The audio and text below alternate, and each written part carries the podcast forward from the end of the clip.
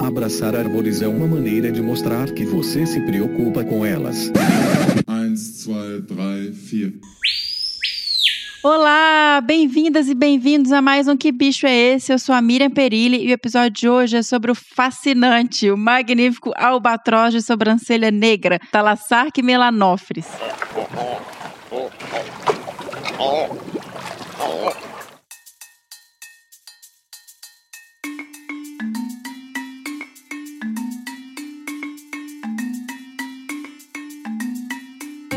E eu tive o grande prazer de receber a Tatiana Neves, fundadora e coordenadora do Projeto Albatroz e uma mulher muitíssimo inspiradora.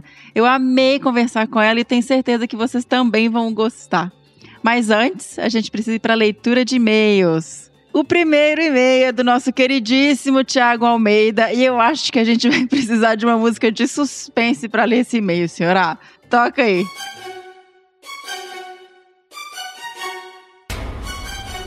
Será que dessa vez vai, Thiago? Bora lá. Olá, Mirinha! Muito bom episódio sobre cascavéis. Adorei a participação do Dr. Cláudio Machado. Acompanho os canais dele faz um tempinho. Gosto muito da abordagem dele, sempre visando a prevenção de acidentes. Mas, Miriam, passei uma vergonha danada com essa cascavel. Até agora estou aperreado que errei esse bicho, sério. Esse foi o bicho que mais capturei de 2019 pra cá. Vergonhoso. Shame, shame, shame. Shame! Shame! gente, e sabe o que é engraçado? Porque antes de lançar o episódio, a gente escreveu perguntando: alguém tem uma foto boa aí de Cascavel lá no grupo dos apoiadores? O Thiago é um apoiador aí de longa data. E ele mandou trocentas fotos, porque ele falou: eu vejo esse bicho direto. Aí eu falei: ah, meu Deus, se você acha que é uma cigarra, você vai morrer. Cadê a prevenção de acidente? Porque ele achou que era cigarra quando a gente pôs o som. Mas mais pessoas também acharam e realmente é um som que confunde. Então, Thiago, tá perdoadíssimo. Vamos ver se você se redime agora. No entanto, parece que com pena de mim, você e o Fernando resolveram colocar um para eu acertar, né? Vamos lá, que se eu errar essa, vou ter que verificar se não estou mesmo ficando surdo, sei lá. O bicho tocado no episódio 76 foi o albatroz de sobrancelha negra, o Thalassarque melanófris.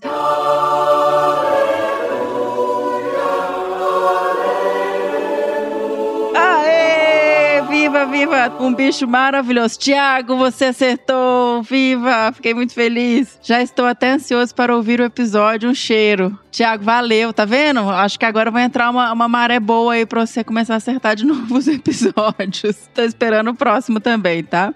O próximo e-mail é dos Trilobitas do MDA. Eu amei muito esse nome. Quem será que são os Trilobitas do MDA? Mirinha, arrasaram na escolha do convidado, hein? O episódio ficou sensacional e o Cláudio é maravilhoso, né? Nossa, demais. Também, assim, fiquei fascinada com ele. Achei muito interessante a questão de também não ter cascavel no Acre. Já sabíamos que as pessoas não existiam por lá. Não, é o Acre inteiro que não existe, né? Brincadeira, gente. Brincadeira. Pessoal do Acre, tamo junto, gostamos demais aí do pessoal do Acre. É um estado maravilhoso maravilhoso. E aí ela escreveu: brincadeirinha, pessoal, só para não perder a piada. Foram tantas informações, aguardamos ansiosamente pelo episódio sobre mitos e crendices. Ah, e não podemos nos esquecer. Viva o SUS! Viva, viva, viva! Agora vamos ao que interessa. A dica do Fê no grupo de que era um vertebrado não ajudou muito. Mas sinto que ele deu um mole quando estávamos falando sobre o polvo e o senhor A disse que o polvo era do mar. E o Fê achou que estávamos falando do bicho. Ou seja, já mandaram aí a dica de que era um bicho oceânico, um bicho do mar, sei lá. Que vocalização, hein? Parece um cavalo relinchando. Não, não parece. Seria um cavalo marinho e milhares de risadas, gente. Esse e-mail foi a Caroline que escreveu. Depois de muitos áudios escutados, nosso palpite é de que a vocalização seja do albatroz de sobrancelha, o Thalassarque melanófris. E aí, acertamos ou erramos rude? Beijos e muitos desabraços, Caroline, Caroline e Lailson, nossos queridíssimos apoiadores desabraçers.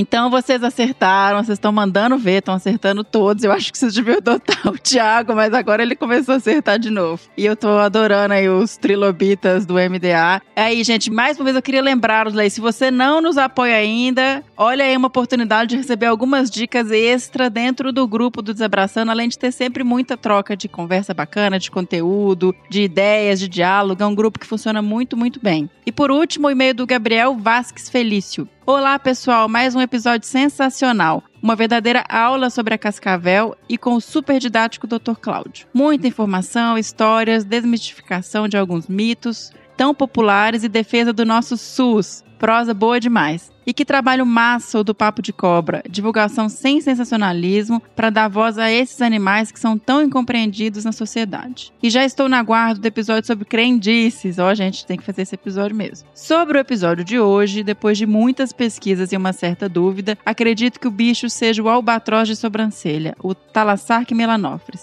forte desabraço a todos e melhoras à nossa querida host do Que Bicho é Esse. Já tô nova de novo, zerada, sem nenhum vírus até o próximo escola, né? As crianças pegaram a próxima virose. Por enquanto, tudo certo por aqui. Gabriel, querido, muito obrigada. Você acertou, todos acertaram. Esse episódio não vai ter erro feio, erro rude, tá? Parabéns, adorei.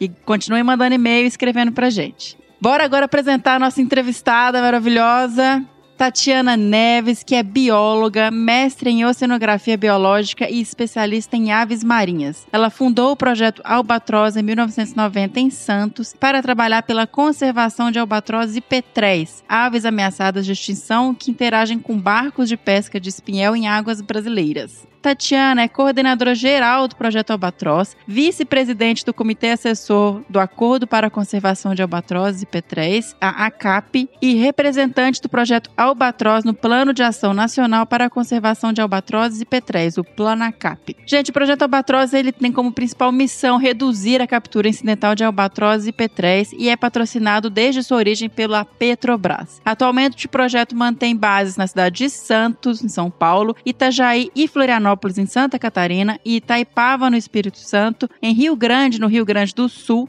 em Cabo Frio, no Rio de Janeiro, e também em Natal, no Rio Grande do Norte. E agora, vamos ouvir a nossa conversa, né? Toca aí, senhora.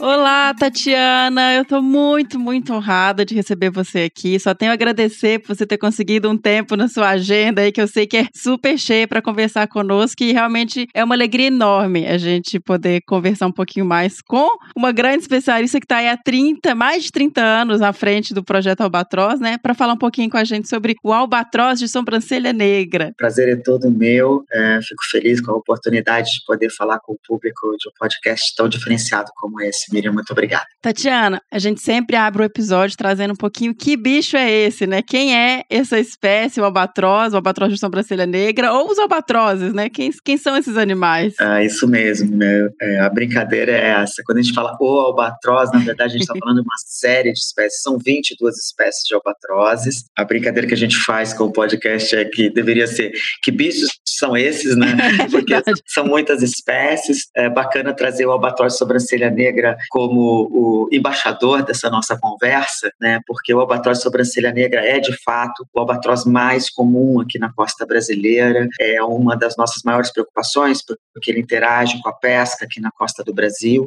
acaba sendo capturado pelos barcos pesqueiros de maneira completamente acidental, não é proposital, isso é importante frisar, e por isso mesmo ele é o símbolo é, do projeto Albatroz. O logotipo do projeto Albatroz é um, um albatroz sobrancelha negra, né? o Thalassarch que é uma das espécies mais importantes no, do nosso trabalho aqui, mas não é a única. Junto com os albatrozes tem também os petréis, que é um outro grupo de aves bem grande, são aves oceânicas, né, que, que têm comportamentos de distribuição semelhantes, de certa forma, e também são objeto de trabalho do projeto Albatroz para a conservação de muitas dessas espécies ameaçadas de extinção. Ai, gente, são animais tão, tão bonitos, né? O albatroz. O de sobrancelha negra é porque ele tem um risco, né, no, no nos olhos. É por isso ele recebe esse nome ou, não? É, ele, ele nasceu com uma maquiagem natural, é. né? A gente fica tentando fazer e não consegue direito, não.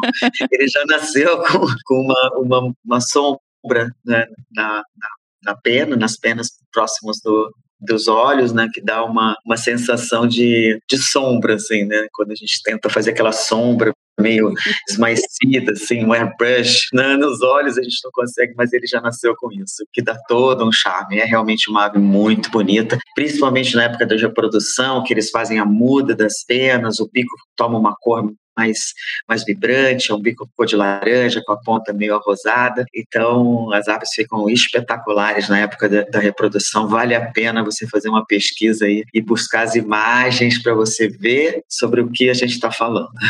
E é uma, uma espécie, Tatiana, que eu fiquei muito impressionada com a distribuição dela. É muito ampla, né? Conta pra gente qual é a distribuição e quais são os hábitats dessa ave tão bonita. Bom, é, os albatrozes são aves especializadas em alto mar, né? em vida sobre a água mesmo. Albatrozes só vão para a terra para a reprodução. Então, quando ele nasce, ele tem os cuidados dos pais, né, um cuidado parental que a gente chama. É, macho e fêmea se revezam no ninho para alimentar o filhote. E depois que ele ganha as penas é, e está apto para o voo, ele vai para o alto mar e só volta depois, quando ele já está adulto, né, já está apto para a reprodução. Isso acontece em ilhas isoladas, geralmente no continente antártico, na região subantártica, nas Ilhas Malvinas. Três espécies no hemisfério norte norte e uma espécie em Galápagos, que é a espécie mais tropical, que é o albatroz de Galápagos, né, bastante ameaçado de extinção muitas dessas aves fazem voos circumpolares. Né? Eles ocorrem em todo o hemisfério sul, em volta do continente antártico, principalmente. Isso é muito é, ligado ao regime de ventos né, que existe nessa região. A gente tem ventos constantes nessa região e eles utilizam esses ventos para se locomover. Então, por exemplo, o albatroz viajeiro, né, que tem esse nome justamente é um super viajante dos ventos, né? Ele se reproduz, por exemplo, na Geórgia do Sul, que é um arquipélago subantártico. Então, é, machos e fêmeas se revezam no ninho para alimentar o filhote durante a época da reprodução, o que leva um ano inteiro. Né? Então, por exemplo, em dezembro, é, eles se encontram nas ilhas, fazem a corte, que envolve toda um, né, uma dança elaborada, né, todo uma, um charme. O macho abre as asas, estufa o peito, bate o bico, faz barulho, e a fêmea fica lá olhando com o cara de apaixonada. É muito lindo de ver. E aí, então, eles fazem a cópula, é, depois tem, eles fabricam o ninho, né, e fazem a postura do ovo, a fêmea faz a postura do ovo e eles se revezam para chocar o ovo. Nessa ocasião, o adulto fica no ninho tomando conta, o outro vai para o mar pescar, por exemplo, a fêmea fica chocando, o macho vai para o alto mar pescar e se alimentar, depois ele volta, substitui a fêmea na tarefa de chocar o ovo e a fêmea vai para o alto mar. Muitas vezes, é, essas aves chegam na costa da América do Sul. Elas vêm lá da região antártica e subantártica e vêm se alimentar na, na costa da Argentina, Uruguai e o sul do Brasil. Sul sudeste do Brasil são áreas bem comuns de, da maioria das espécies. Quanto mais para o sul, mais albatrosas a gente tem a chance de encontrar, né, por causa disso, porque são aves que estão realmente habitando ali a região mais ao sul do planeta. E às vezes, então, é, se a fêmea ela é capturada, por exemplo, aqui na costa do Brasil, o macho está lá no ninho tomando conta do filhote ou, ou chocando o ovo, e ele acaba que é obrigado em algum momento a abandonar o ninho para poder se alimentar, porque a fêmea não volta para fazer a substituição. Então, se a gente tem uma fêmea capturada aqui na costa brasileira, por exemplo, a gente tem dois albatrozes mortos, né? Nossa. Que é capturado aqui e o filhote que acaba ficando no ninho e muitas vezes não conseguem se sobreviver. Nossa, mas eu estou muito impressionada com a questão da dimensão de distâncias, assim. Então, elas se reproduzem nidificam no, nas ilhas oceânicas, né, mais distantes em alto mar, mas vêm se alimentar na costa, no Brasil e na, na região sul. Então, assim, é, é, é, é, difícil a gente entender, né, como é que essas aves têm essa capacidade de, de voar a uma distância tão longa e, e ter esse processo de, de movimentação espacial, né? Quando a gente dá palestra para criança, é legal, porque a gente brinca um pouco com isso, com essa distância incrível, porque a gente está falando de uma região subantártica, né, e, e eu, né, se a fêmea deixa o macho, por exemplo, lá cuidando do filhote ou chocando o ovo, ela vem até a costa brasileira, como se fosse a esquina, né? Então a gente brinca assim e fala assim: olha, a mamãe albatroz vai ali no supermercado comprar comidinha para o filhote. Só que, né, a gente sai lá, ela sai lá da região antártica e vem para a costa do Brasil, por exemplo, se alimentar. Né? Então é uma loucura, realmente, é uma, é, é uma dimensão é, que às vezes fica difícil até de imaginar. E aí, é, quando é, acaba a reprodução, né? Eh, geralmente no um albatroz viajeiro vai de dezembro a dezembro, um ano inteiro de cuidado parental, que a gente chama, né? Desde a corte, a cópula, a postura do ovo, chocar o ovo, alimentar o filhote, né? Isso tudo leva um ano. Então, é, ao final desse ano, então os adultos se dispersam no oceano voam solitários, eles não fazem bando, não são aves ah. que bando, eles vivem solitários no mar e o filhote fica lá, tem que se virar para alçar voo e se alimentar é mesmo? É mesmo, não tem essa de lição de como pescar, não. Ele já nasce meio, entre aspas, sabendo. Mas ele não acompanha a mãe? Ele já vai sozinho? Vai sozinho, sim. São aves solitárias uhum. ganham o oceano e vão pescar por si só. Tá. E o interessante, é, uma vez que você me perguntou sobre distribuição, né, uhum. poder entender isso, é, eu falei que a, adultos, né, machos e fêmeas, saem do ninho na Geórgia do Sul para a América do Sul se alimentar ou para o centro do Atlântico, o macho está mais disperso no centro do Atlântico, muito bem. Só que quando acaba a reprodução, eles vão voar para o outro lado do planeta, sempre usando os ventos predominantes em volta do continente antártico. Então eles vão fazer o que a gente chama de repouso sexual lá na região da Nova Zelândia, Austrália, que é do outro lado, né? Então aí a dimensão fica maior ainda, né? Então eles é. pegam a carona no vento, vão para o outro lado, fazem lá o seu descanso sexual, que é, dura pelo menos um ano, né? Porque se ele se reproduz de dezembro a dezembro, no outro ano ele tem que se alimentar, é, repor as energias, né? Fazer suas reservas energéticas, para no outro ano, então,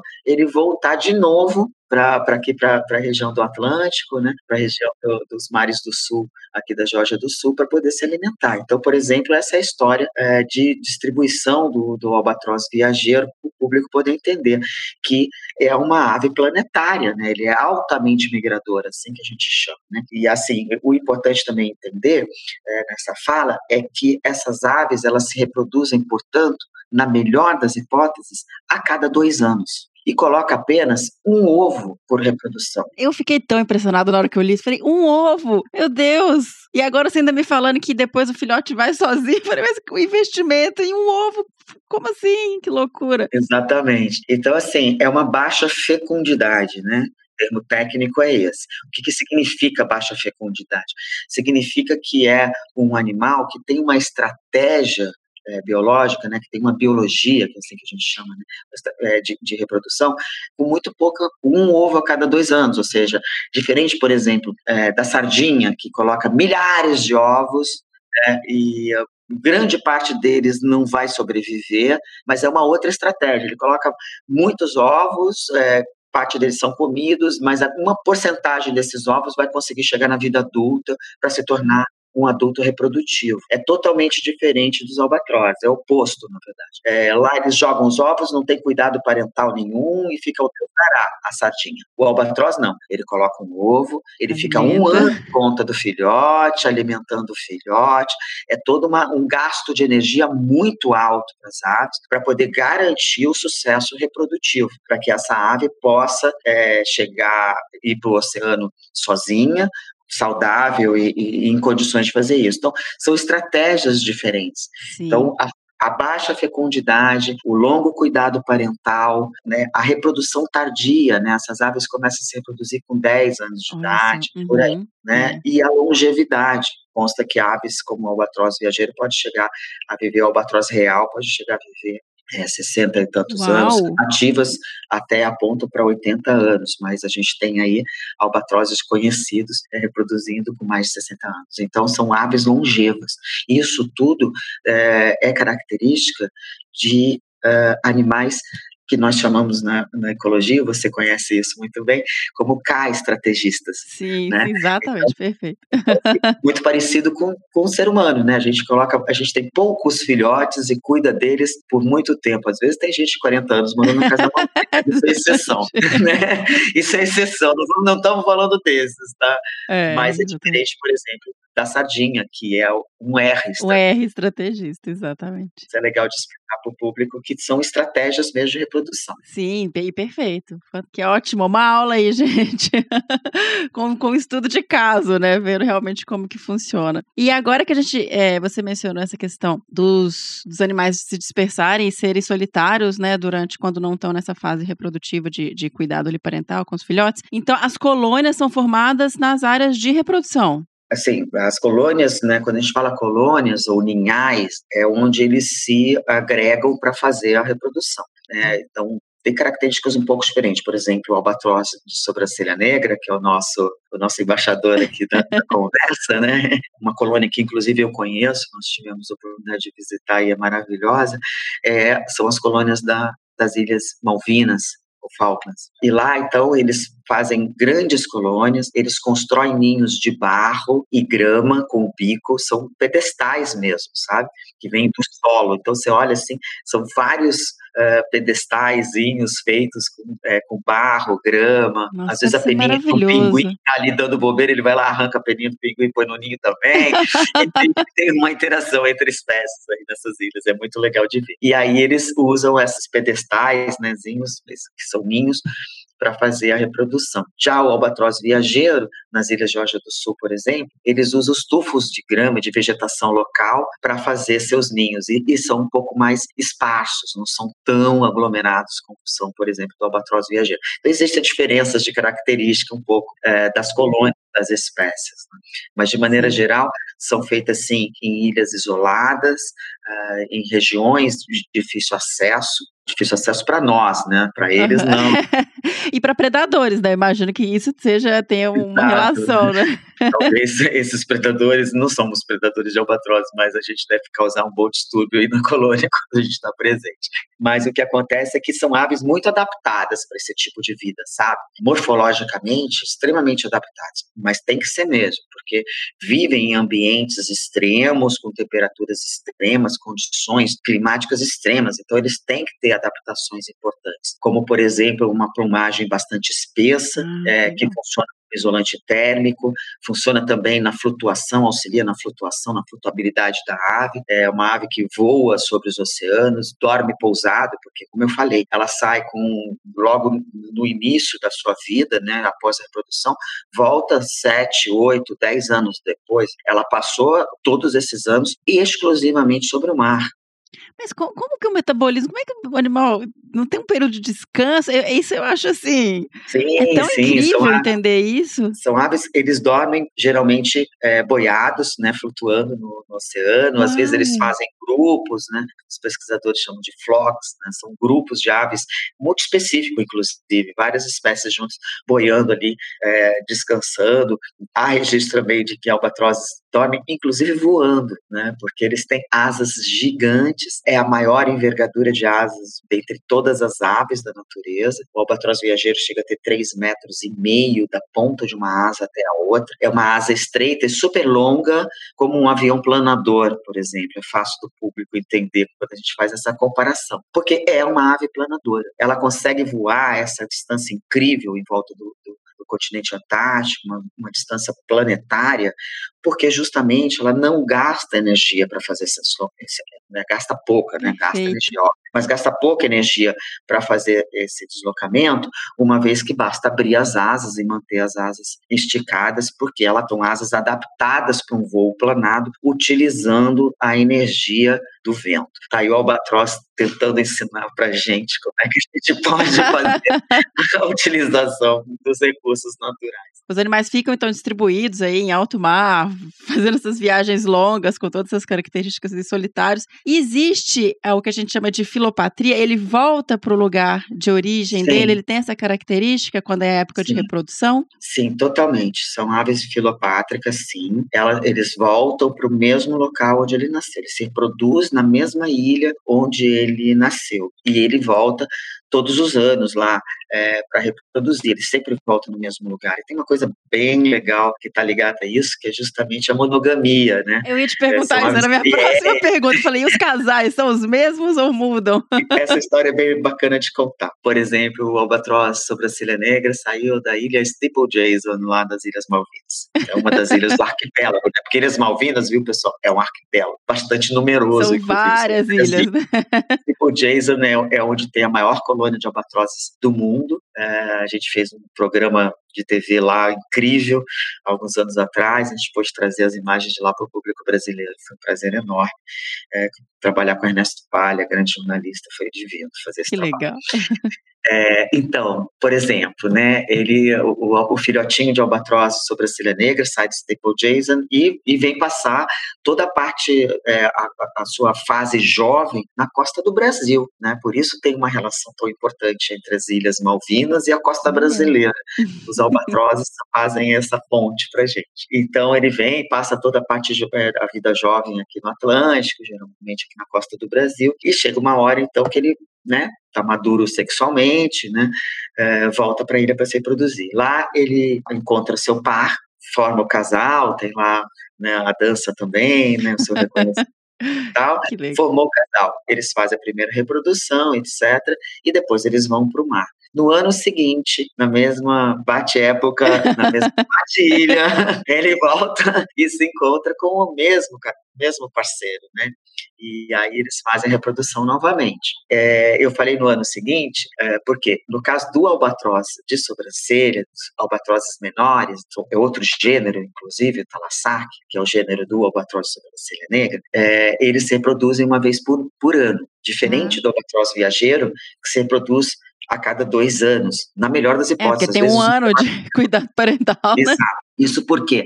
Porque a reprodução do albatroz é, de sobrancelha é mais curta. Ela é, ocupa alguns meses. Ela começa lá por setembro, vai até é, fevereiro, março. Então, é, ele tem condições de, repor a energia e reproduzir novamente no ano seguinte. Perfeito. Então, esse é o caso de um albatroz que se reproduz anualmente. Uhum. E o albatroz viajeiro é o que tem o gênero Diomedeia, é outro gênero, são albatrozes maiores, de maior porte, e que tem outra característica biológica, por exemplo, de se reproduzir a cada dois anos, na melhor das hipóteses, porque tem um cuidado parental mais longo. Aham.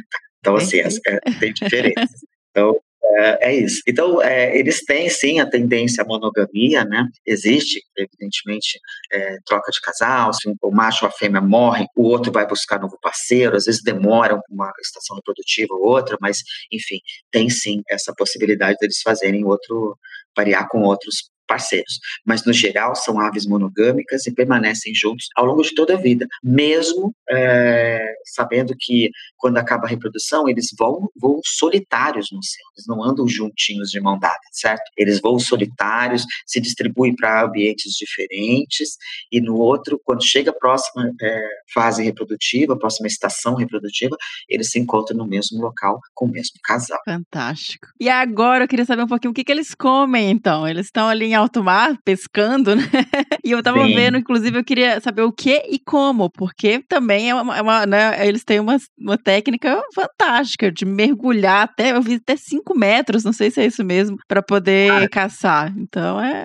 Bom, a, a alimentação principal deles ah, são pequenos peixes pelágicos. Vamos voltar a usar o, o exemplo da sardinha, eh, cavalinha. Eu uso sempre esses dois exemplos, porque eles também, eh, essas, essas espécies, sardinha e cavalinha, também são usadas como isca pelos barcos de pesca. Já dando um spoiler aqui da Sim. fala, né? Bom, mas enfim, são pequenos peixes pelágicos, né? O que se aproxima de uma sardinha, tem várias espécies, obviamente. Também se alimentam de moluscos, como as lulas, eh, né? Que estão sempre eh, fazendo suas migrações verticais e, e, e, se ofertando em determinadas épocas na superfície, mais próximo da superfície do oceano.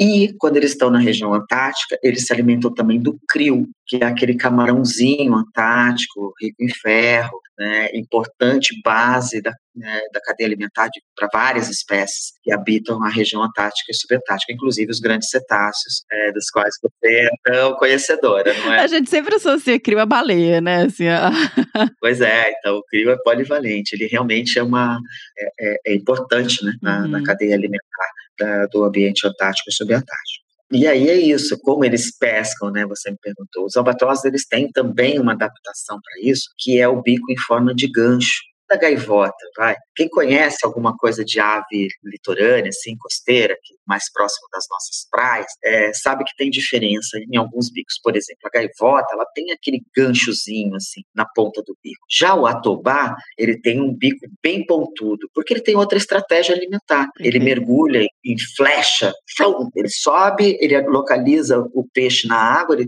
voa alto, localiza o peixe na água e depois joga as asas para trás e numa velocidade incrível ele se precipita contra a superfície do oceano e aí ele vai lá e pega o peixe com essa estratégia. Já aqueles que pescam boiados, eles precisam de um ganchinho, né, para poder facilitar pegar a presa. Imagina pegar uma lula viva ou um peixe vivo. Alguém já tentou pegar um peixe vivo? Não, já não, eu vi uma foto do bicho com uma lula na- no bico, falei, caramba! É, então, não é fácil não, a vida de Não. albatroz não é fácil não. Então, assim, é uma adaptação que facilita ele a, pegar a presa. né? Então, assim, eles é, pescam geralmente boiados, próximos da superfície. Me É. O que que é pescar boiado, essa expressão? boiado, é que Então, ele fica... boiada é tipo a ave boiada, Sim, ela localiza e ali. ela mergulha e pega. Ou ela está voando próximo da superfície, ela mergulha e pega. Tá. Uhum. Albatrozes, é, por seu tamanho e por ter é, aquela pena espessa, lembra que eu Uhum, falei que é um sim. isolante térmico que e auxilia na flutuabilidade do animal, e isso dificulta ele a mergulhar e se aprofundar aí para águas profundas. Então, o albatroz, por ser grande, ter uma grande, entre aspas, boia em volta do corpo, né, que é Aham. feita penúltima, essa plumagem, é, ele não consegue muito afundar. Já petréis, que são aves menores, né, petréis é, uma, é um grupo muito variado de espécies. Tem desde o do petrel das tormentas, que é uma ave do tamanho de uma andorinha, e é uma ave oceânica mesmo, se alimenta de plâncton, até o, albatroz, o, o petrel gigante, que é quase do tamanho de um albatroz. Então, entre essas duas espécies, tem vários tamanhos, formas, hábitos, etc. né? Uhum. Mais de uma centena de espécies. E os petréis, alguns deles, inclusive, mergulham muito fundo. E não só mergulham fundo, como eles usam as asas para nadar e afundar, parecendo quase um pinguim, vai. Exagerando, tá? Mas eles têm o comportamento, então, de ir buscar a presa mais profundamente, chegando facilmente a 30 metros de altura. Albatrozes é, ficam aí por volta dos seus 5, tem registros de um pouco mais, são registros mais recentes dos albatrozes menores, mas um albatroz viajeiro não tem a menor condição de se aprofundar muito, então tem que se alimentar na superfície. Perfeito. Isso acaba trazendo um outro problema, que eu vou deixar você perguntar. Eu, eu, eu fiquei agora com uma outra dúvida, pensando aqui. A questão de adaptação, mais fisiológica até para água salgada. Como é que eles Ah, fazem? Porque eles estão em oceano, se alimentando de espécies oceânicas e, e, ah, e como é que funciona a questão do, do sal, né, da, de consumo? Como é que, é, como é que bebe água? É, exatamente. Como é que eles se hidratam aí no meio desse ambiente salino, então? Exatamente. Bom, eles têm uma adaptação incrível, né, as aves marinhas de maneira geral, que são glândulas especializadas em tirar o excesso de sal do organismo. Do organismo. Claro, Uhum. se a gente não bebe água doce, o ser humano morre, né? Simples assim. Não- não- É, o ser humano e todo mundo que não tem essas, essas glândulas de Uhum. sal, como a gente chama. São glândulas supraorbitais, tem esse nome porque elas estão localizadas numa adaptação do crânio, numa, numa uma parte do crânio sobre as órbitas oculares. Então, assim, na- na- em cima da cabeça mesmo, a gente eh, consegue sentir apalpando a cabeça de uma ave, eh, tem uma, uma cavidade no crânio que abriga duas glândulas que são auxiliadoras para tirar o excesso de sangue do organismo. Eles produzem uma solução salina que é expelida pela narina, que na- Uhum. no caso dos albatrozes petréis é uma narina tubular, né? Essa é a característica morfológica mais marcante, né? Dessas aves, dos albatrozes e petréis, eles têm narinas tubulares. E aí, então, essa, esse, esse sal, né? Essa solução salina é excretada pelas narinas e escorre e geralmente pinga na ponta do bico. É comum você ver uma foto de albatroz com uma gotinha na ponta do bico. Aquilo ali não é uma água do mar, não, nem uma lágrima, mas é uma, uma excreção é, salina que é produzida por essa glândula, que auxilia a manter o equilíbrio osmótico do organismo. Exato, perfeito. Bom, então vamos falar um pouquinho agora de conservação desses, dessa espécie especificamente e dos albatrozes de forma geral. Como você já deu spoiler aí, a alimentação dele vai provavelmente vai gerar um problema com relação à pesca, né? Eu acho que é um dos grandes problemas do albatroz, pelo que eu vi no site, pelo que eu conheço, e até quando a gente pensa nesses bichos, eles estão muito associados a esses grandes barcos pesqueiros e voando em volta, tem esse tipo de comportamento. Como é que é a questão da pesca relacionada com o albatroz. Sim, é, é uma questão importante mesmo. Quando a gente fala sobre conservação, a gente tem que começar falando sobre as ameaças, né? Sim, sim. O que, que é que ameaça, na verdade, a conservação dessas espécies? Né? E existem várias. A pesca é uma delas, mas não é a única. Eu vou deixar a pesca para falar depois, assim, mas antes eu queria listar algumas que eu acho Perfeito. que vale a pena o público conhecer.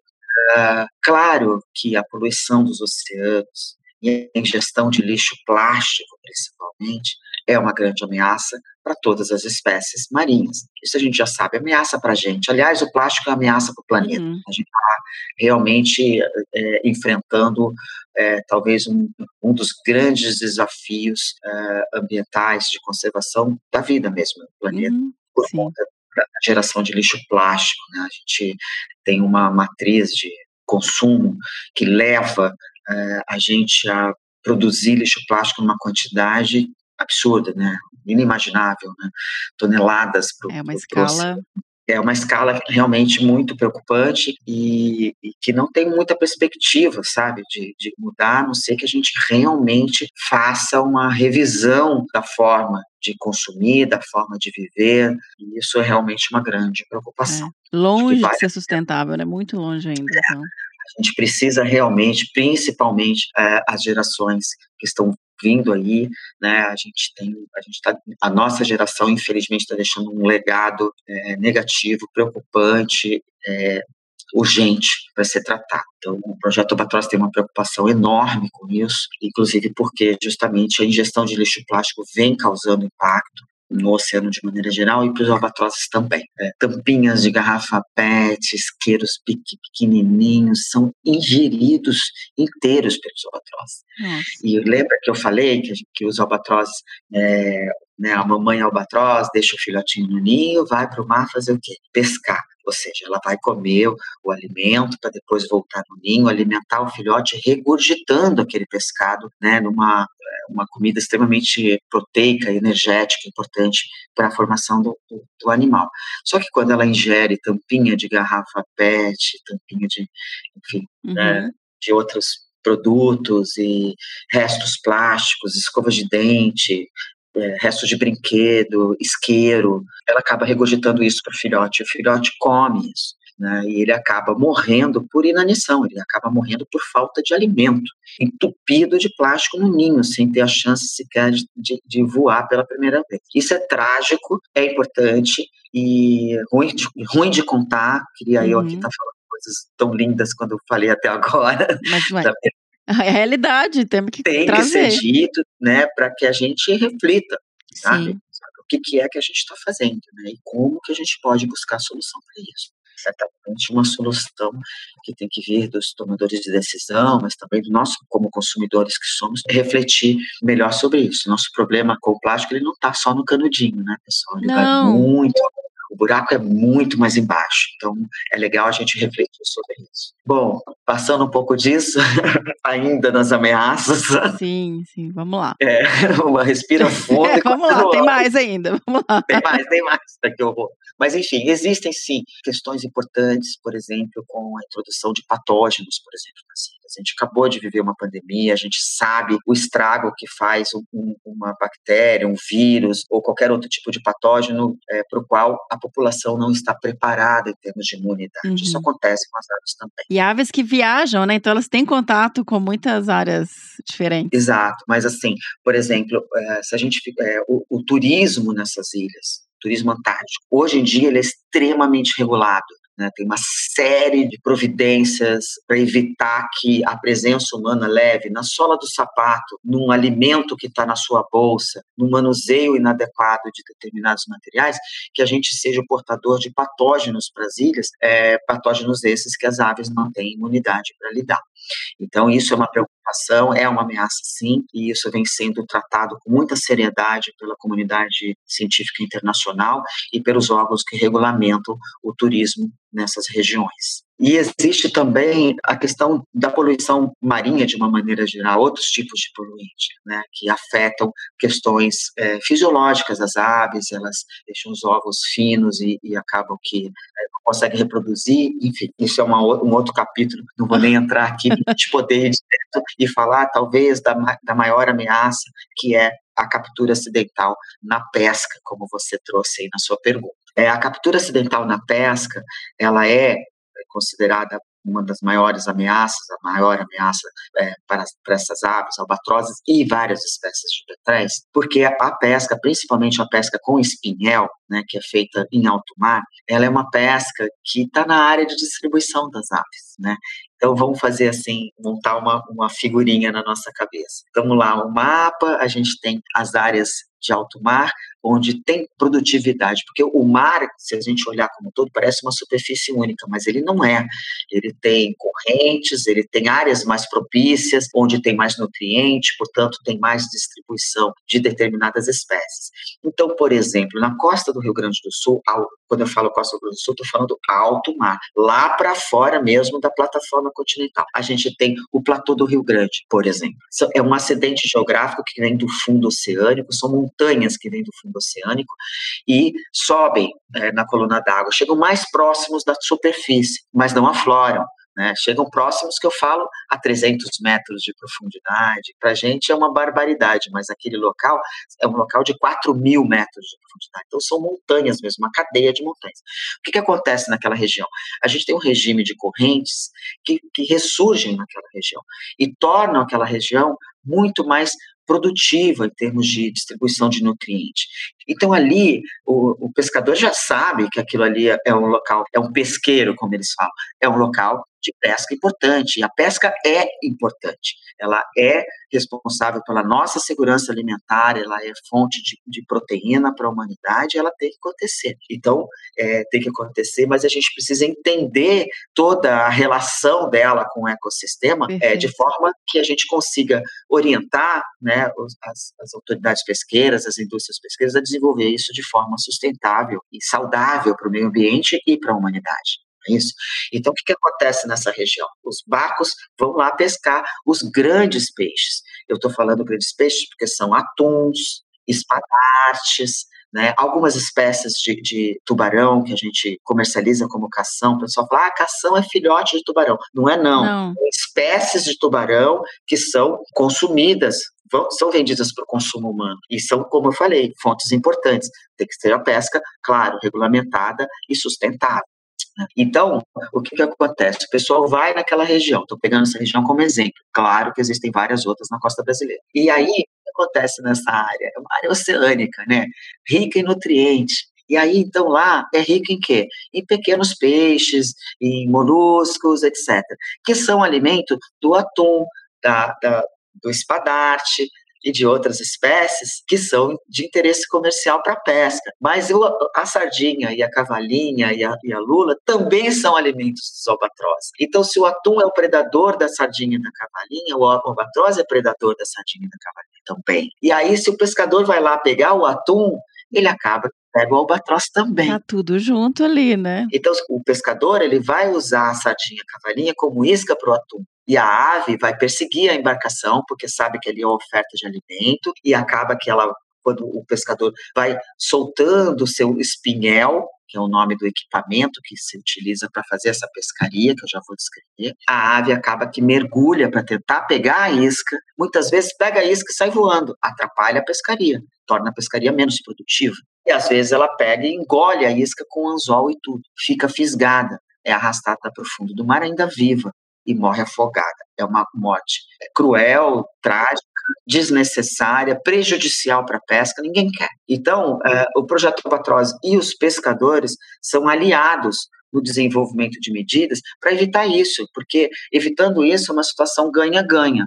Ganha a pesca, que consegue pescar melhor, sem prejuízo, e ganha o albatroz, o meio ambiente, a diversidade marinha, que evita a captura acidental que vem em grande número, é, levando algumas espécies à beira da extinção, uhum. como é o caso do albatroz de Tristão. É uma espécie que se reproduz na ilha de Tristão da Cunha, é, no centro do Atlântico Sul, que está criticamente ameaçada de extinção, que é o grau mais grave de ameaça que uma espécie pode alcançar.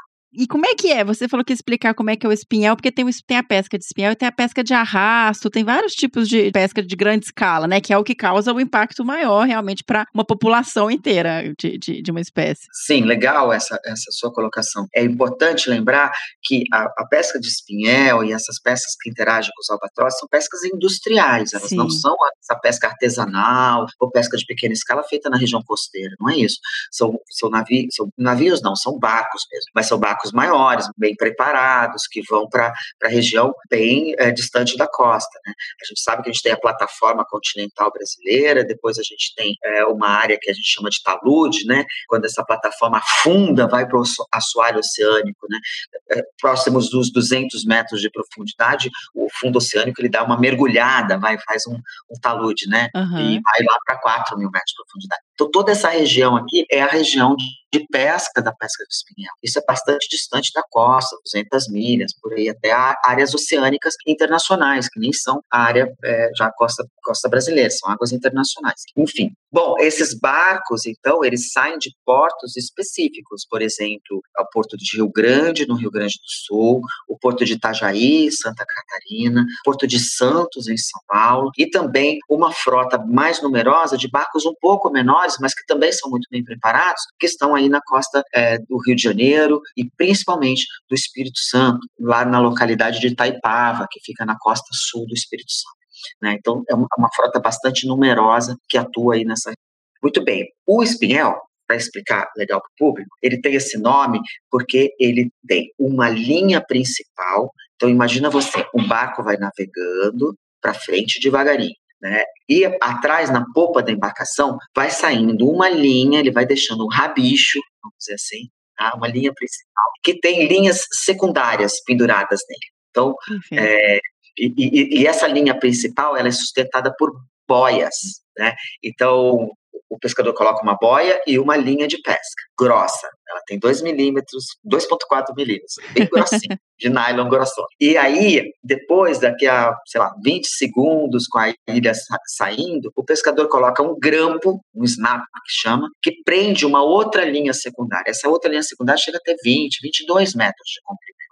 É, é um equipamento de pesca bem grande mesmo. Um anzol é, na ponta, é, se você fizer um J com o seu indicador e o seu polegar, é esse o Uau, tamanho é do um anzolzão. É, só que hoje em dia se usa um anzol circular, que é uma medida para proteger tartarugas, ah, tá. que também são capturadas uhum. acidentalmente uhum. por, essa peça. O anzol circular, ele acaba que protege as tartarugas porque a tartaruga não consegue engolir. O anzol J, como era usado antigamente, ele entra pelo esôfago da tartaruga. O, tá. o, circular, como ele é mais largo, ele não. Então, ele prende na boca da tartaruga. E a tartaruga é, uma, uma, é um animal bastante resistente. Então, a chance de sobre, sobrevivência dela é muito maior dessa forma. Isso já é lei no Brasil atualmente. Perfeito, que bom. Esse é o ZOL e mais um peso na linha. É o que tem na linha secundária. Então, é, vai saindo, né? Bota uma boia, bota uma linha secundária, outra linha secundária, são seis linhas secundárias e outra boia seis linhas secundárias e outra boia, até fazer 800, 1.000, 1.200 anzóis. Hum. Então, são horas de procedimento de largada do espinhel, assim a gente chama. Né? Então, isso começa no, né, no final da tarde, no início da noite, adentra a noite o procedimento todo do pescador de soltar esse anzol. O que, que acontece? Quando o pescador vai soltar a linha, ele coloca a isca, por exemplo, uma lula, manualmente. Ele coloca e solta. Aí, dali a 20 segundos, mais ou menos, ele coloca outra e solta. Então, a cada 17, 20, enfim, dependendo do, da, do, do mestre de pesca e da estratégia de pesca do, daquela embarcação, a cada 15 segundos, por exemplo, vem uma isca na água, que vai boiando e depois vai afundar. Uhum. Esse equipamento todo, os anzóis vão ficar, por exemplo, 80 metros, 100 metros de profundidade. Aí o albatroz não alcança. Entendi. É, é na entrada, então. Exatamente. Como ele vai descendo muito devagarinho, atrás da embarcação fica um aglomerado de aves, de diversas espécies, tentando mergulhar e se alimentar daquela isca. Então, enquanto não afunda, para profundidades onde eles não alcançam, ou profundidades difíceis. Às vezes ele até alcança, mas está tão difícil de pegar que ele desiste. Uhum. É um gasto de energia muito, muito grande para pegar ou não. Então, então assim, até 12 metros ele mergulha, 20 metros ele já, uhum. já é uma, uma, uma área mais difícil de ser é, capturado, né, vamos dizer. Então, é isso, a gente tem que garantir que essa isca alcance as profundidades mais seguras antes da ave pegar.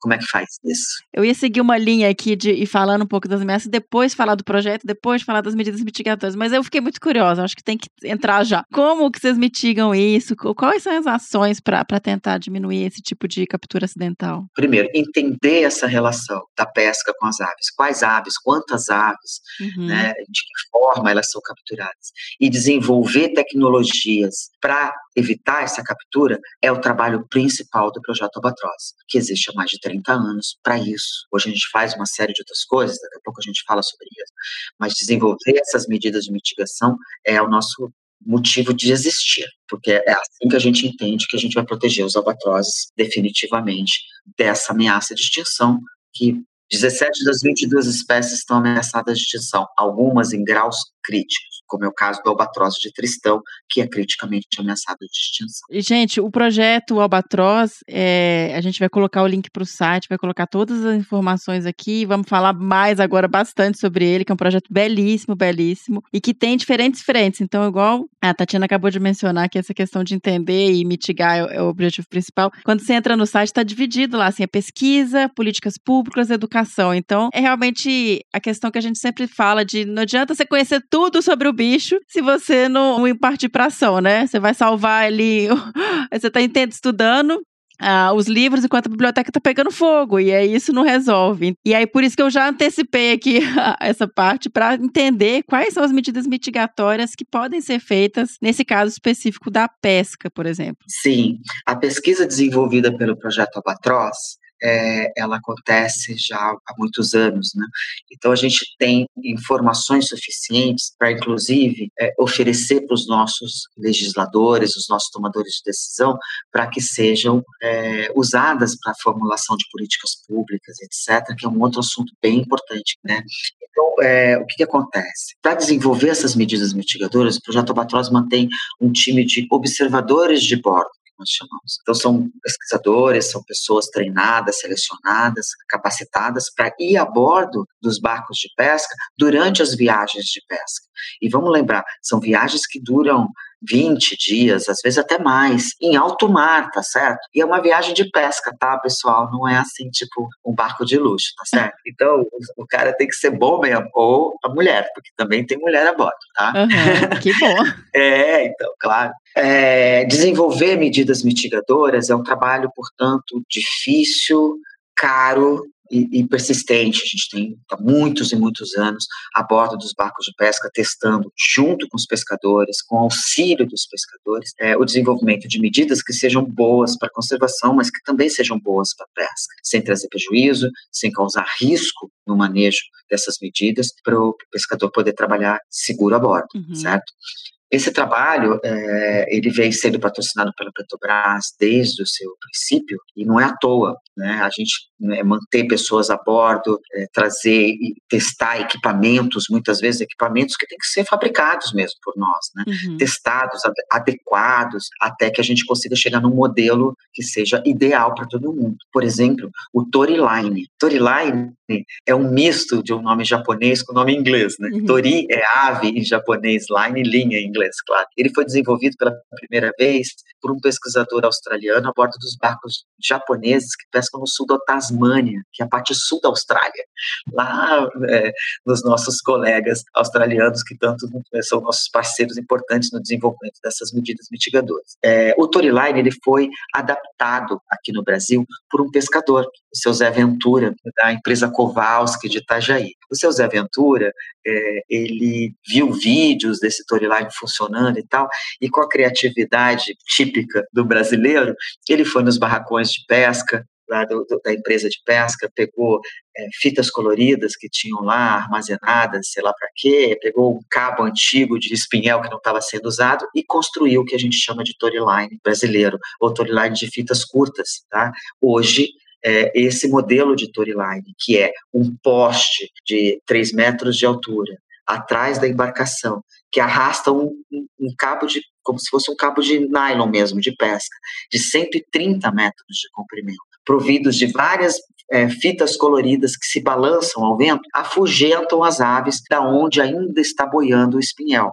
Né? Que loucura, gente, que legal. Ah. É um espantalho marinho mesmo. Sim, eu exatamente. Falei, gente, olha, assim, se for pensar, não é uma coisa complicada, mas é um negócio é. que. É um equipamento barato, de fácil utilização, seguro para o pescador, é, e hoje ele é obrigatório por lei. Que maravilha. A primeira lei que, que obrigou o uso do Torilane no Brasil é de 2011, e depois uma segunda lei modernizando essa foi publicada em 2014.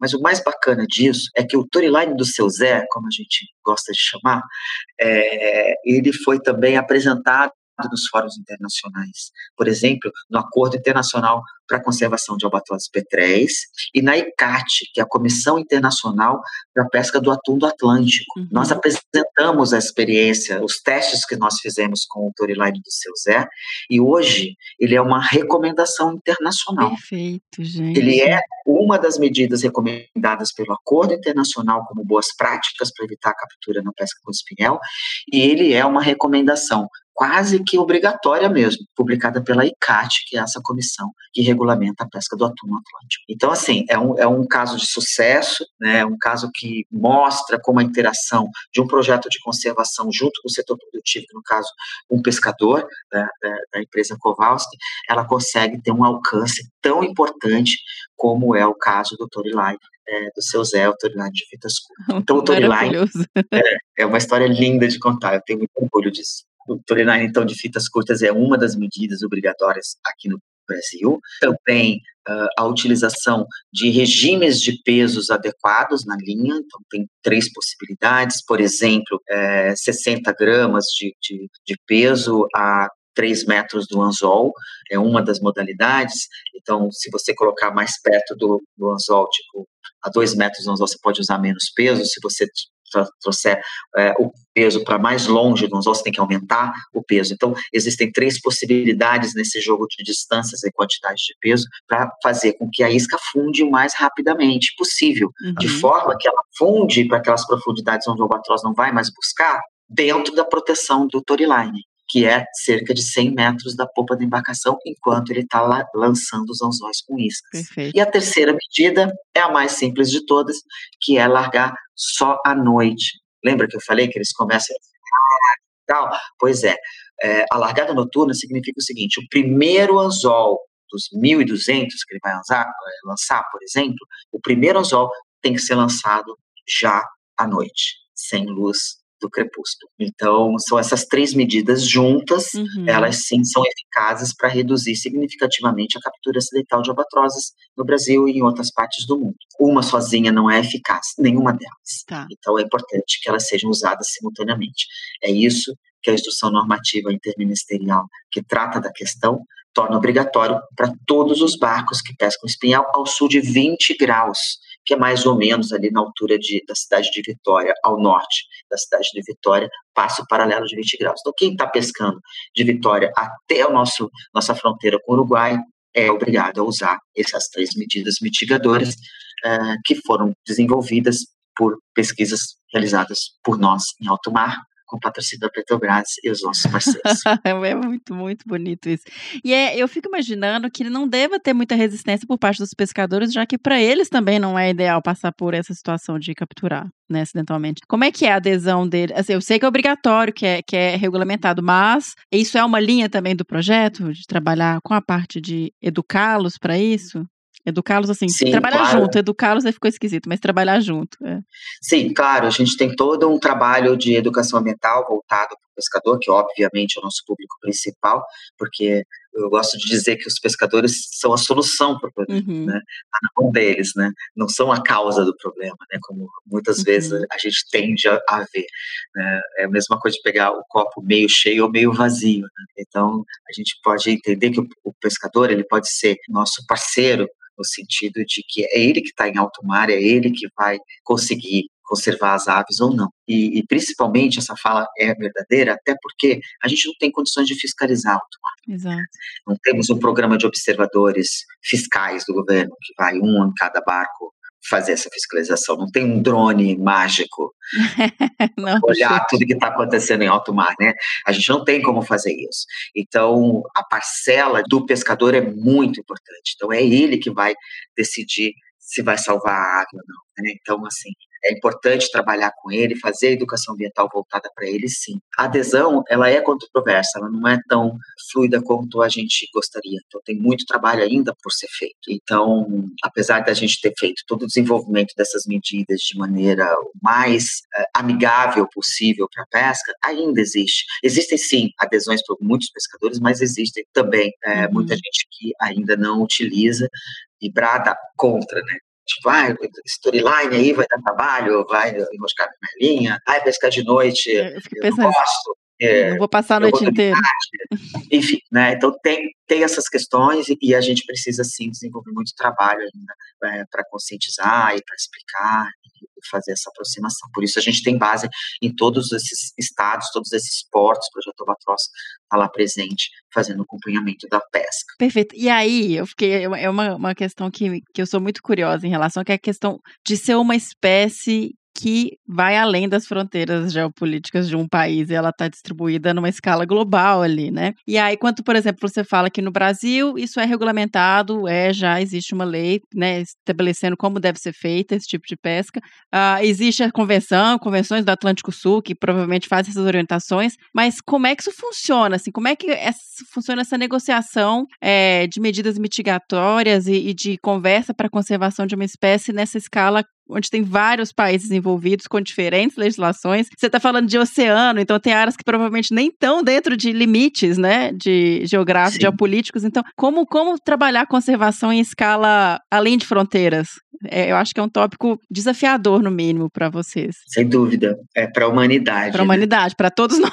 É, Exato. então, existem as zonas é, jurisdicionais dos países, né? Uhum. a, zona, a zona econômica exclusiva, por exemplo, no Brasil, né, tem o mar territorial, a zona econômica exclusiva, onde o país consegue manejar a sua pescaria, etc. E tem as áreas internacionais, que estão além das zonas jurisdicionais dos países. em inglês tem uma sigla importante para isso, é a ABNJ, né?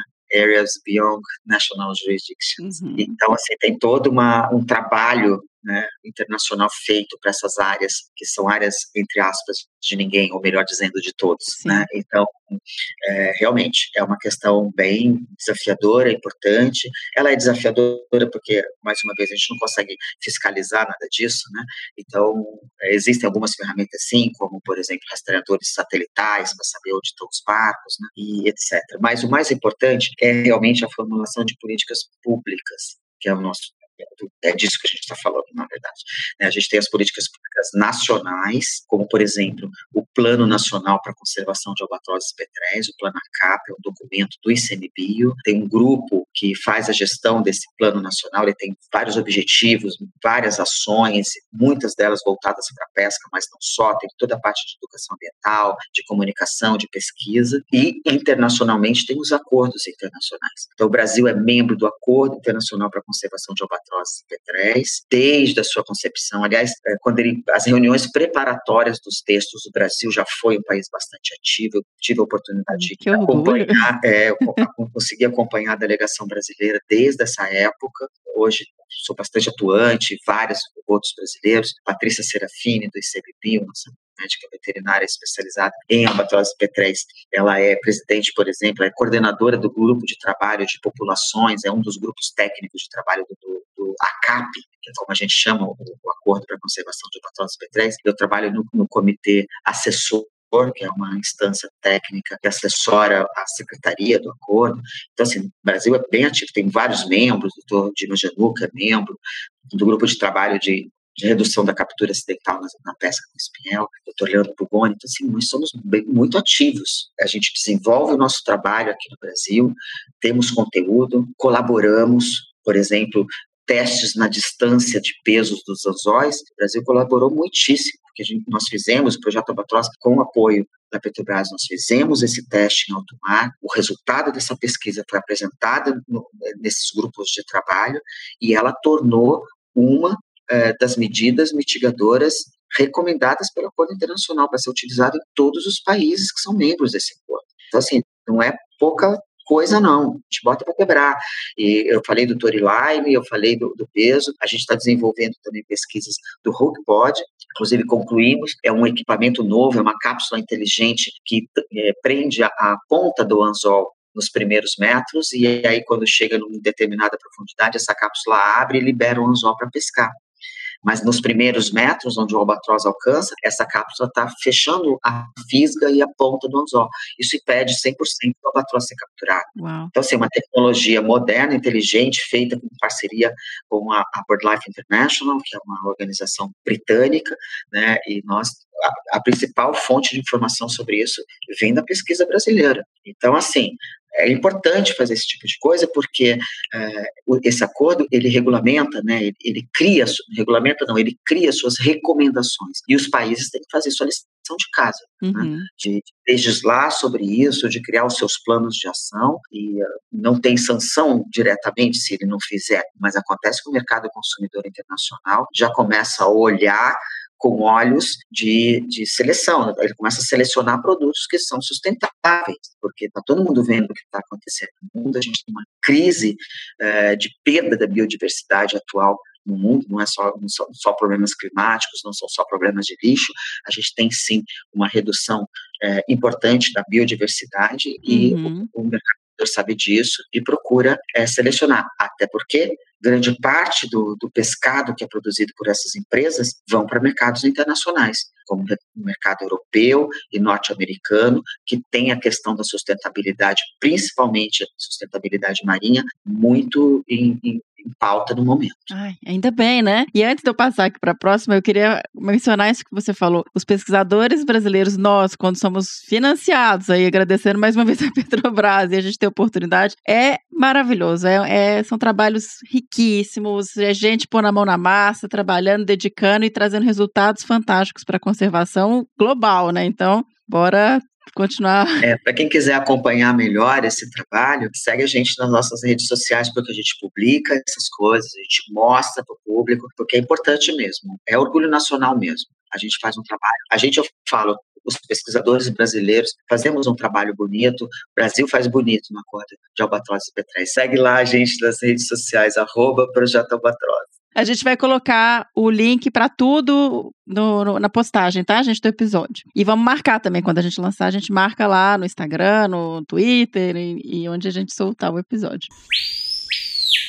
Você mencionou essa questão de sustentabilidade, de uma cobrança dos mercados internacionais para essas questões hoje em dia, e eu lembrei de outra questão que é a sobrepesca. A sobrepesca hoje em dia é fato, né, em várias populações de peixes, e isso também não influencia o albatroz na alimentação dele, em termos de, de, de, de disponibilidade de recurso mesmo. Sim, sim. Não só a sobrepesca, mas também as questões da mudança climática, ela começa a mexer muito na, na oferta de alimentos, né? consequentemente na distribuição e, evidentemente, na conservação das espécies. São questões importantes, sim, é, tem toda uma linha de pesquisa voltada para isso, principalmente desenvolvida pelo pessoal do British Antarctic Survey, que é a entidade britânica que cuida das questões antárticas, eles são é, pesquisadores de ponta sobre essa questão, e realmente, sim, são questões bastante relevantes. E voltando à questão do mercado, eu acho que é, é, importante citar, hoje a gente tem aí no Brasil, inclusive, e no mundo também, uma tendência no desenvolvimento de uma ferramenta de monitoramento da pesca em alto mar. Eu falei que é impossível a gente ter drones e tal,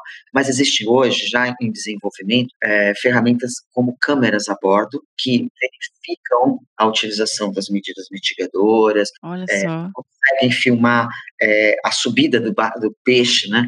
Então a gente consegue ver que, que tipo de peixe, qual a quantidade, qualidade, se está capturando aves, tartarugas, mamíferos, enfim, a gente consegue ter essas ferramentas, essa, essa câmera a bordo, como uma ferramenta de verificação, inclusive do uso de medidas mitigadoras para proteger tartarugas e aves. E esse trabalho a gente vem desenvolvendo agora junto com empresas lá no Nordeste, mais especificamente em Natal, no Rio Grande do Norte. Lá tem a aliança para o desenvolvimento da pesca sustentável do atum, são várias empresas de pesca com espinhal que se juntaram, e junto com outras organizações, como o Projeto Albatroz, Tamar, Oceana, é, empresas de consultoria como a PESH e outras entidades, esse conglomerado de gente, de organizações, é, criou uma iniciativa chamada Open Tuna. Uhum. A Open Tuna acabou de ser premiada num congresso mundial da pesca de atum em Vigo, na Espanha, eu tive lá junto com o Rodrigo Razin, que é um dos empresários da pesca lá do Nordeste, um dos grandes incentivadores desse movimento, para receber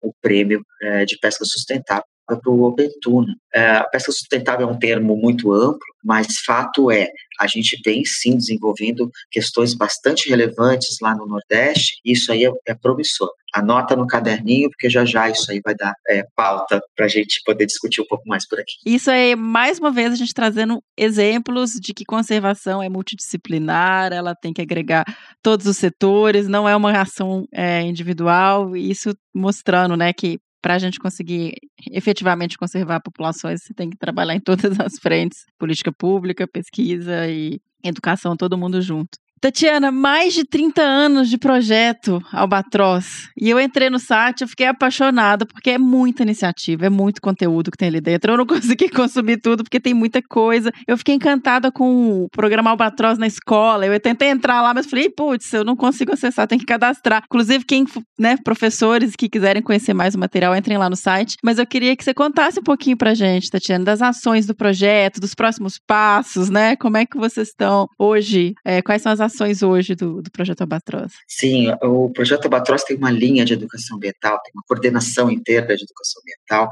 que faz um trabalho ai, maravilhoso. Eu sou muito é, orgulhosa desse trabalho, sou entusiasta, enfim, né, é realmente uma coisa é, extremamente importante, não só para o pescador, como é o nosso público principal, como eu falei é, já aqui na nossa conversa, mas também para crianças, principalmente crianças de, é, de primeira infância, uh, estudantes de maneira geral, jovens, líderes comunitários, enfim, a gente tem toda uma gama de públicos que a gente é, ou atinge ou quer atingir. Né? Então, o programa Albatroz na Escola ele é um programa que já existe há bastante tempo, uh, ele é voltado para a capacitação de professores, principalmente da rede pública dos municípios onde a gente atua, mas não só, a gente trabalha também com uh, escolas particulares, inclusive se você estiver ouvindo, tiver interesse, entre em contato com a gente. O projeto Albatroz, ele, ele então capacita os professores, a gente tem toda uma, uma linha, é, de, um material didático para oferecer, e depois a gente volta na escola, faz atividade com as crianças, e é realmente é, sensacional. Com a, questão da pandemia, a suspensão das aulas, uh, o projeto Albatroz se adaptou, como pessoas e organizações fizeram, e a gente criou o programa Albatroz em Casa. Ah, eu vi, que legal. muito bom. E olha, vou falar, foi muito legal. A equipe de educação ambiental do projeto foi é, sensacional é, em, em, produzir aquele material que está disponível no site. Aí a gente, na verdade, ampliou muitíssimo o alcance do programa Albatroz na escola através desse programa Albatroz em casa. É, é, o programa Albatroz em casa ele tem materiais que são oferecidos gratuitamente no site do projeto Albatroz. Basta você entrar, fazer o um cadastro, cadastrar você como, como, professor ou a sua escola e lá você vai ter acesso desde o ensino infantil, da primeira infância, para ensino fundamental 1, fundamental 2, ensino médio e também ensino de jovens e adultos, o EJA. Né? Então, é, a gente tem de todas as séries é, distribuídas dentro desse, desse site, dessa, desse espaço dentro do nosso site, e a gente convida a todos a participar. Com isso, a gente conseguiu atingir escolas de uma infinidade de municípios aí e estados ao longo do Brasil, alcançando muitíssimo, abrindo as asas, aumentando a envergadura do programa Albatroz em Casa. E a gente tem também o coletivo Jovem Albatroz, que eu queria falar, que é uma iniciativa incrível. Ele começou em Santos, ele visa formar jovens com a perspectiva da conservação marinha, criar é, a perspectiva para que essas pessoas possam entender é, o seu papel dentro desse processo e, quem sabe, até se tornar novos líderes das suas próprias iniciativas, futuros tomadores de decisão, quem sabe, providos da preocupação com a conservação marinha e a conservação da biodiversidade marinha. Então, é um papel importante que o projeto Albatroz assumiu na criação é, desse coletivo Jovem Albatroz. Hoje, a gente está começando a desenvolver ele, é, que inicialmente nasceu em Santos, em São Paulo, agora também na região de Cabo Frio,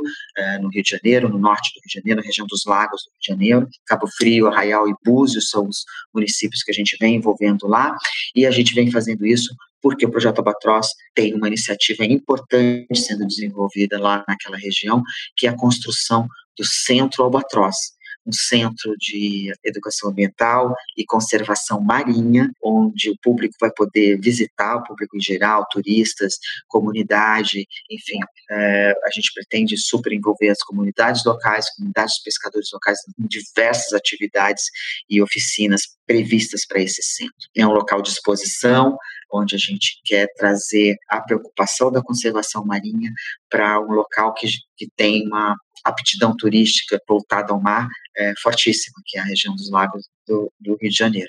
E dessa forma, promover mesmo a educação marinha de uma maneira geral para um público mais diverso. A inauguração desse centro está prevista é, para o início de 2023. A gente está em franca construção. Ai, que legal! Mais uma vez, é, com o patrocínio da Petrobras, a interação com a unidade de negócios da Bacia de Campos, que está ali na região, e principalmente do campus de Búzios, que é um dos campos produtivos ali da região da Petrobras. A gente vem, então, interagindo com, com, com a Petrobras e construindo essa ferramenta que vai ser um legado para a região, para o Brasil, que não? Uau! Nossa, já quero ir. Conta pra gente que a gente vai divulgar assim que foi inaugurado, né? Vai ser inaugurado no início de 2023. Tatiana, quem tiver interesse em participar, quiser ajudar, quiser fazer estágio, quiser entrar, fazer parte do projeto Albatroz ou apoiar de alguma forma, como que faz? Se você quer participar do projeto, primeiro segue as mídias sociais do projeto. É isso. Para você poder ver as oportunidades, quando tem oportunidades, etc. A gente está sempre chamando ali. Por exemplo, agora está aberta a inscrição para a nova turma do coletivo Jovem Albatroz. Olha. Se você tem entre 18 e 29 anos e tem interesse em participar de uma iniciativa como essa de maneira mais efetiva, se inscreve. Tá? A seleção vai ser logo mais. Então, aproveita, está no finalzinho do tempo de inscrição. Também no site do Projeto Albatroz projetoalbatroz.org.br, lá tem uma seção dizendo assim, seja voluntário, tá? Então você pode clicar ali, se cadastrar, é, dizer qual é a, a, iniciativa que você quer participar e a gente entra em contato com você. Então, assim, tá fácil, é só querer participar de uma iniciativa de conservação marinha, é, e o Projeto Albatroz vai te receber com carinho. Tatiana, eu só tenho a agradecer. Uma aula sobre um bicho fantástico. Eu tô, assim, extremamente apaixonada, encantada e acho que todo mundo que nos escuta vai ficar também, vai ficar, assim, realmente muito impressionado com quanta adaptação, quanta característica diferente, interessante de uma espécie, de uma espécie não, de um grupo, né? São várias espécies, igual você mencionou. E além disso, eu tive esse privilégio de conversar com uma mulher tão inspiradora igual você, que tá aí à frente de um projeto tão bonito há tantos anos, né? Dedicando a vida aí à conservação desses bichos. Então, é realmente, para mim, foi muito enriquecedor e tenho certeza que para os nossos ouvintes também é, vai ser escutar essa, essa nossa conversa aqui hoje. Eu que agradeço, agradeço e cumprimento você por esse programa incrível, por esse canal de comunicação fundamental que é esse podcast, do qual eu tive um orgulho tremendo de participar. Muito obrigada pela oportunidade, obrigado a você que está nos ouvindo e um abraço de Albatroz, a maior de todas as aves do planeta. Amém.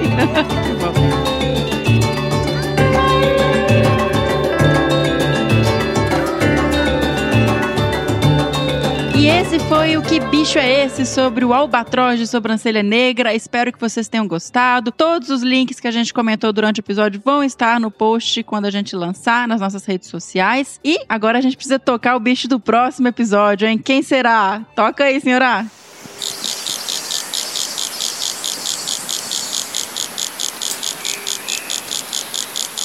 Lembrando que se você souber ou desconfiar que bicho é esse que a gente tocou o som agora, mande sua resposta para bicho@desabrace.com.br. Eu adoro ler e-mail de vocês e a nossa lojinha segue online, cheia de produtos legais, tem camisetas seja sua própria onça, que estão lindas, canecas esmaltadas, pets bordados e kits super completos de primeiros socorros. Quer conhecer mais dos produtos? Vai lá em www.loja.desabrace.com.br E nos siga nas redes sociais, no Facebook em Desabraçando Árvores Podcast, no Instagram, arroba Desabrace, no Twitter também, arroba Desabrace. Sigam os nossos podcasts no Spotify, na Amazon, no Orelo, na Apple Podcasts, se inscrevam no Google Podcasts ou no Castbox ou no Deezer, a gente está em todas as plataformas aí, você pode escolher a sua preferida. Nos avalie no Spotify, gente tem opção de avaliação no Spotify, entra lá, dá cinco estrelinhas, que pra gente é importante, ajuda a levantar o podcast. E caso vocês queiram e possam nos apoiar, entrem lá na plataforma do Apoia-se em www.apoia.se barra desabrace. As doações podem ser feitas a partir de um real, então vai lá participar. Ou Doações pontuais podem ser feitas pelo PicPay em arroba desabrace. Muitíssimo obrigado para quem já faz isso e nos apoia. É só por isso que a gente está trazendo aqui conteúdo para vocês. Senão já tinha ficado inviável esse projeto. Então a participação e o apoio é fundamental. E é isso. Até o próximo. Que bicho é esse? Beijo!